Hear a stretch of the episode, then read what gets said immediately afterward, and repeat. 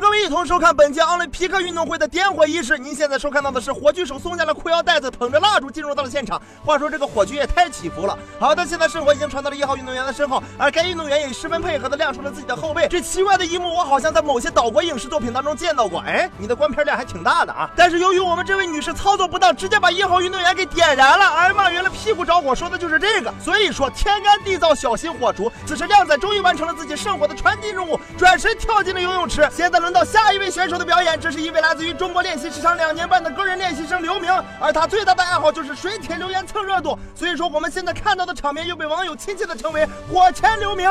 此时刘明同学已经成功的点燃了接棒选手的热情，现在进行接力的这名运动员是一名还没有火就已经过气的法国女网红，她最大的梦想就是自己能够火遍全网。不过今天她梦想成真了，此时的她犹如孙悟空跳进了炼丹炉，火的是一塌糊涂。而第四棒的宅男倒是个小机灵鬼，他准备用手中又黑又长的棍子去。迎接圣火，但是古人说了，强弩灰飞烟灭，灰飞烟灭的棍子又属于干垃圾，要投进黑色的垃圾桶。选手听完之后怒火中烧，你把我都搞乱了，一棍子捅倒了古人，而古人直接化作风火轮，现在就差一个哪吒了。只见风火轮将圣火传给了五号选手，五号选手随即表现出了一套失传已久的爱的魔力转圈圈，他旋转跳跃闭眼，双手一松，圣火直奔六号选手而去。六号选手火烈鸟是一名菲律宾梦之队出品的日本水运动员，在跳完一曲《基你太美》之后，他向水池纵身一跃。伴随着“呱”的一声，溅起了无数火花。这应该是跳火运动员才对呀！这火是人类的希望之火，这火是世界的和平之火。这火，请电话谁给打一下啊？赶紧组织灭火呀！好的，最后祝《滔滔大爆炸》越来越火！再见。